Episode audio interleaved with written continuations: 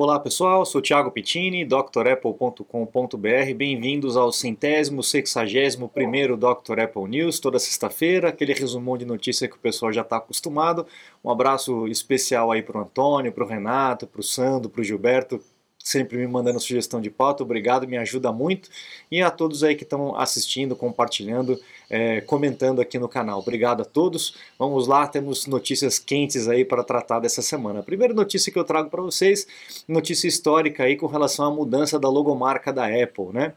a gente sabe aí, inclusive no, no, naquela série A História da Apple, eu mostro que a evolução dos, da, da, dos logos, né, das logos, a Apple começou com essa logo aí toda desenhada do Newton, né, depois passou para a, a maçãzinha colorida, que não tem nada a ver com um pote de ouro no final do arco-íris, não tem nada a ver com arco-íris, não tem nada a ver com aliança de Deus na Terra, ou com o movimento gay, não tem nada a ver. A, a maçã colorida era porque o monitor, a, a, a tecnologia agora possibilitava o uso de cores nos monitores. Lembra que eu contei lá do Wozniak na, na, na, feira, né, que conseguiu fazer a mudança na placa e tal. Então foi isso. E é, esse logo é, com essa com as cores, né, ficou desde 77 é, sendo a, a logomarca oficial é, da Apple, 1977. E aí só em 99, no dia 27 de agosto de 99, naquele processo de simplificação que a Apple sempre faz, né, tentar é, diminuir ao máximo aí as firulas, né, acabou colocando a logomarca numa cor única, né, ou branquinho ou preto, né, dependendo da, da aplicação. E nós temos isso aí até hoje essa maçã cada vez mais simples. Qual será o próximo passo, né? Tirar a mordida, tirar a folhinha, enfim, vamos ver né, o que, que vai ser. Se bem que o Johnny Ive não está mais lá para tentar ficar simplificando tudo, né? A gente tem visto diferenças grandes aí com relação ao design dos produtos, é, porque agora a influência é de outra pessoa. Bom, vamos lá. Temos também aí em 2004, agosto de 2004, 31 de agosto, né, exatamente é, no dia 31, a Apple lançando ali o, iMac é, com aquele flat panel, é, bem parecido com o que seria o iPod grandão, né? É, com a, a, carcaça toda de plástico. É, visualmente era legal, mas na hora de pegar não era tão bacana assim. A, a carcaça ela se movia, você apertava, ela ela mexia né, com relação ao display, parece que o display ficava meio solto lá dentro. Enfim, ela tinha um acabamento bonito visualmente, mas na pegada não era tão legal assim. Mas a máquina era muito boa era um, um, iMac G5, né? A gente teve o iMac coloridinho, aquele arredondado, depois nós tivemos o iMac abajur, né, com o flat panel, e aí viemos para esse Mac mais parecido com o que nós temos hoje, só que com esse acabamento em plástico. E o pessoal aí é, comparava com o iPod, né? Um iPodzinho no stand e a, o, o, iMac do lado, com a, a, o leitor de CD na lateral. Foi uma máquina que fez muito sucesso, é, vendeu pra caramba, mas a impressão que eu tinha era que a carcaça não estava muito bem encaixada, a gente percebia uma certa, uma certa folga entre ela e o display e tal. Mas era uma máquina muito boa. 160 de hard drive, 256 é, de, de, ou, e 400 MHz de é, SD-RAM, é, com uma NVIDIA GeForce, né? era uma máquina realmente bem potente para a época. Né? É uma coisa que pouca gente sabia, essa máquina vinha também com um controlezinho remoto, né? Controle branquinho também, porque você tinha uma coisa, é, como é que era o nome? Era, não era Center Stage, esqueci o nome agora, tinha um programinha que você podia transformar a sua máquina é, num, num, lugar para você poder ver suas fotos, ver seus filmes, ouvir sua música, e você controlava pelo controlezinho remoto. E nessa lateral do, da, da, da máquina tinha um imã, onde você podia colocar, encostar o, o, o controlezinho remoto e ele ficava fixo ali. Pouquíssima gente sabia desse é, imã do lado aí, onde você guardava o controle remoto. Aliás, pouquíssima gente usava mesmo o controle remoto, né? Mas era um recurso interessante. Ah, a Pink aqui, ó. a Pink tá brincando lá atrás. Mas era legal, esse controlezinho era, era bem bacana. Quem, quem uh, conhecia e sabia usar, usa, realmente usava, né? Temos também aí em 2010, 1 de setembro de 2010, a Apple lançando o Ping.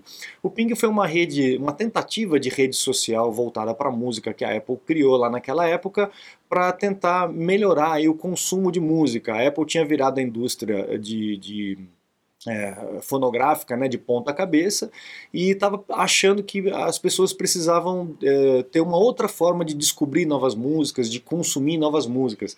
Antigamente o que, que a gente fazia quando não tinha nada disso? Né? Era no vinilzão mesmo e depois no CD. A gente ia para as lojas e ficava assim, né? Quem lembra disso, né? Você ia para as lojas naqueles, naquelas gôndolas grandes, né, onde ficava tudo em pé, e você ficava assim, puxando álbum por álbum, né, vendo as capas dos álbuns e tal.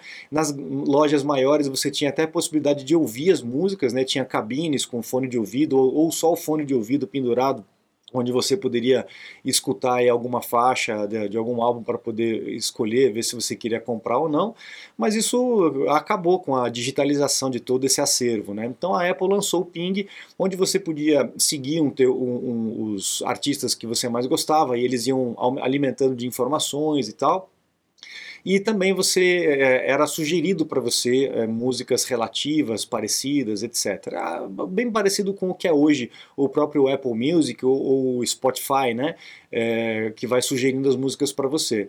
Mas naquela época não pegou, durou pouquíssimo e, e, logo foi, foi deixado de lado porque não teve tração. A galera lá em 2010 não estava preparada para isso.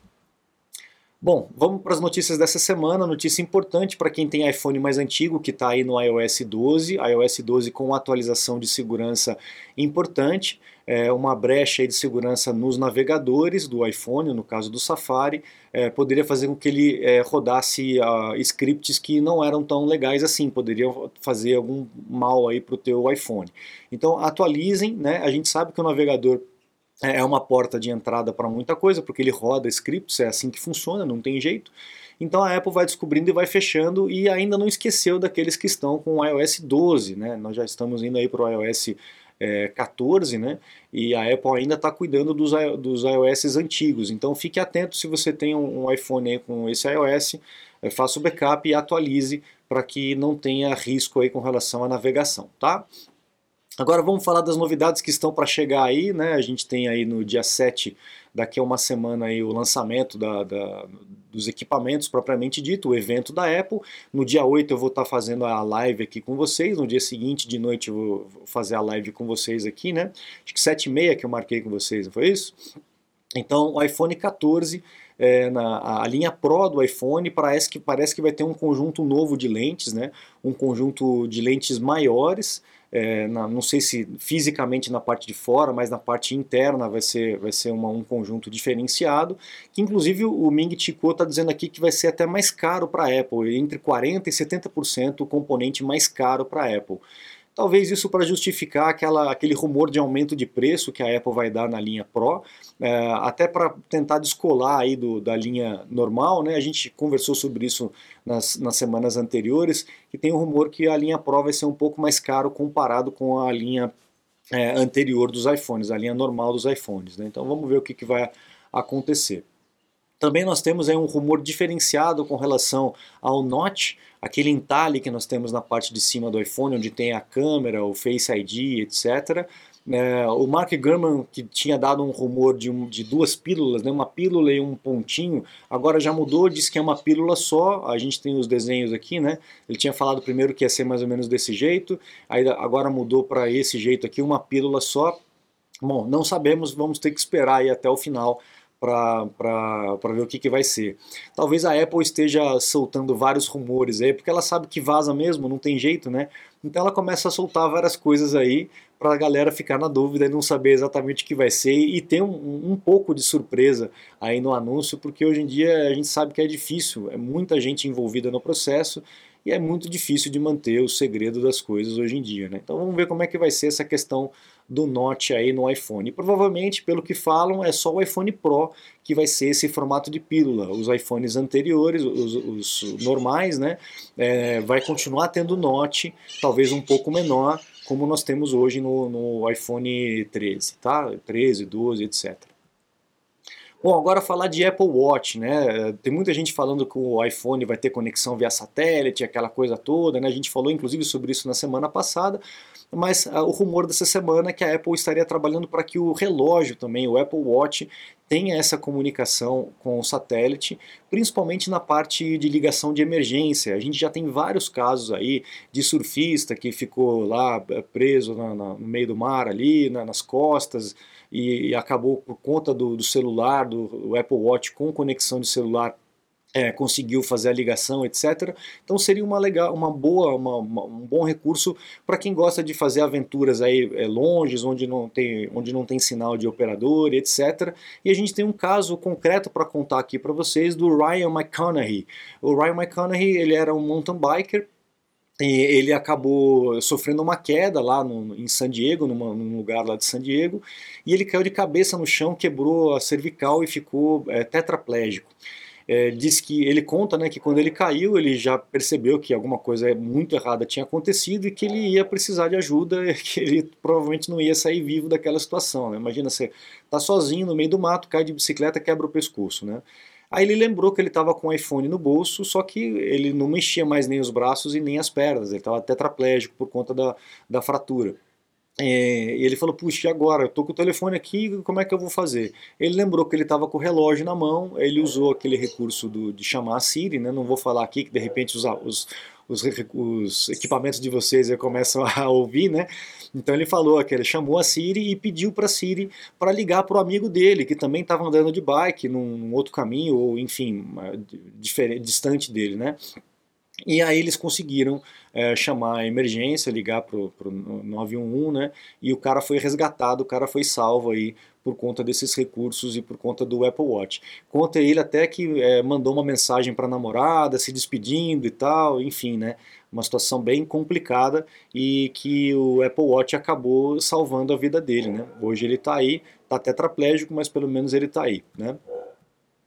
Outro, outra notícia com relação ao Apple Watch é que a gente já vem falando sobre isso também, que a gente teria um terceiro modelo de Apple Watch. Né? E hoje a gente tem um modelo de 41 e de 45 é, milímetros né, de tamanho, mas que a Apple estaria preparando um Apple Watch diferente, voltado para a linha de esportes radicais ou de esportes é, de, de potencial extremo, etc. Né? Seria um Apple Watch Pro e é, o que está dizendo aí no, no, nos sites japoneses é que ele teria 47 milímetros, seria um Apple Watch bem grandão aí, comparado com o que nós temos, 41, 45 e 47.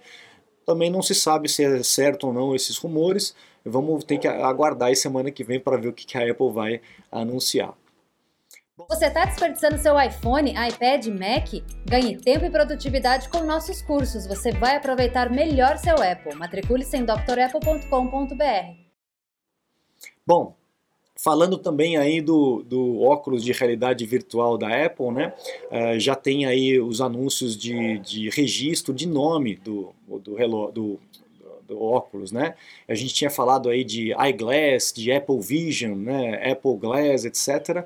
E uh, o nome que foi registrado uh, vai ser Reality Processor ou Reality Pro ou Reality One. Enfim, vamos ver Reality One, Reality Processor, vamos ver como é que isso vai ser é, nomeado pela Apple de forma é, oficial a gente sabe que o sistema operacional que roda nele é o Reality One, né, no Reality OS, né? A gente já tinha falado sobre isso, então é bem, bem possível que seja aí no caso o Reality, Reality One, Reality One, né? Dependendo do seu sotaque britânico. É, vamos ver. Provavelmente aí para janeiro a gente vai ter esse anúncio. Pelo que a gente tem visto aí nos noticiários. Ainda não vem esse ano o, o óculos, teria um anúncio específico para ele né, é, em janeiro. Vamos aguardar se isso realmente vai acontecer. Ainda falando aqui do, do óculos, né, é, o Gilberto mandou essa notícia muito interessante que vem lá do Velho Mundo, é, onde a, o, o, autor aqui ele faz um mais ou menos um resumão é, das principais patentes que a Apple entrou com registro, pedido de registro relacionados aí ao, ao óculos, né?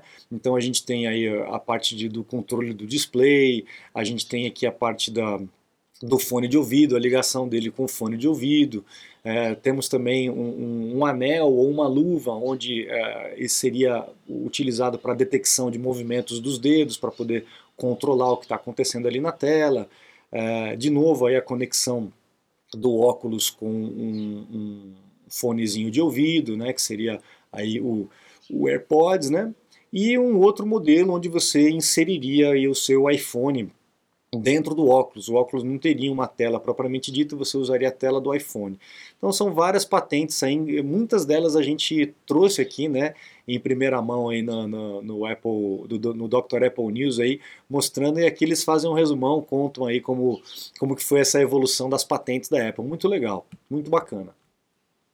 Bom, uma notícia interessante para vocês aí é, que gosta de investimento, né?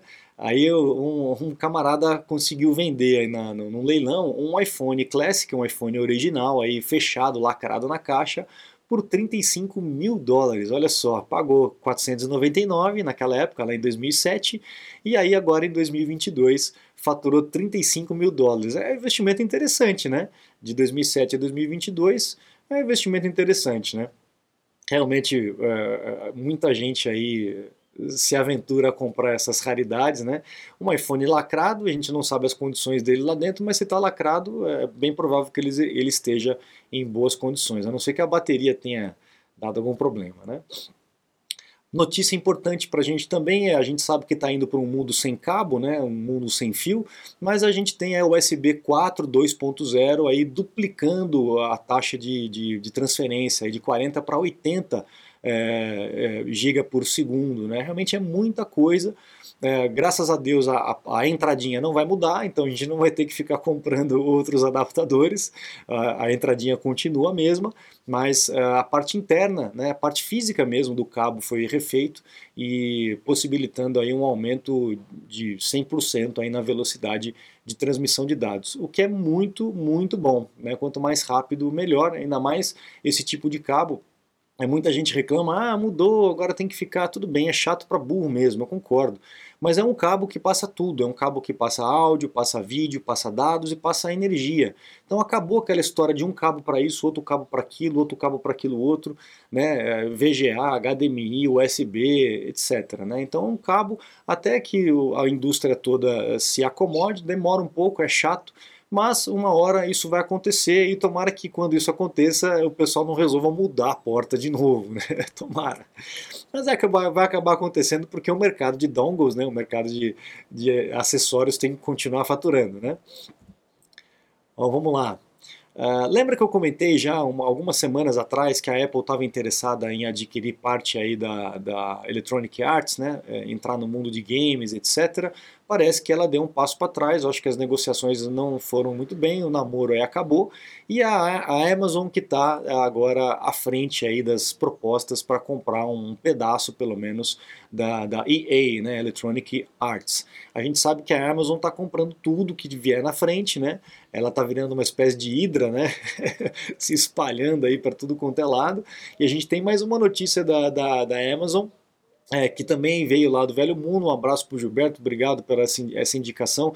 São matérias um pouco diferentes do que a gente traz aqui e uma visão diferente também do que a gente está acostumado a, nos Estados Unidos e, e, aqui no Brasil. Né? Então, é, é, nesse artigo aqui, eles falam da compra da Amazon pela a compra da Amazon pela não a compra da One Medical e da iRobot pela Amazon é, e as preocupações que isso traz aí para os políticos, né, principalmente, e para o mercado em geral, porque a Amazon ela está comprando absolutamente tudo.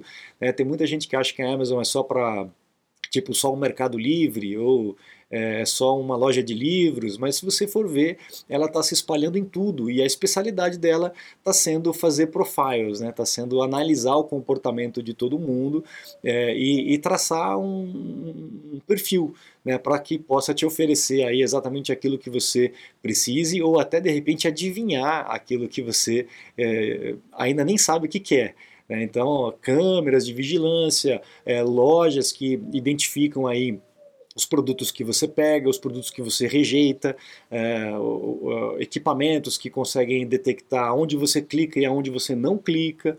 Né? Então tudo isso vai traçando perfis aí de, dos consumidores é, vinculados com o teu endereço, com o teu uh, social number, né? o seu CPF, seu sua, método, bancário, etc. Né? Então eles estão sabendo tudo o que está acontecendo e agora é, comprando a One Medical e o iRobot Uh, também a parte médica, né? Também a, o, todo o seu histórico clínico também pode estar nas mãos da Amazon. Vamos ficar de olho, porque a gente não sabe, com, quanto mais informação, mais perigoso é, né? A gente não sabe exatamente o que, que vai acontecer com relação a isso, mas a gente espera que traga pelo menos, é, pelo menos não, mas que traga é, facilidade para a gente é, e não controle, né, que é o que a gente é, espera aí por aí.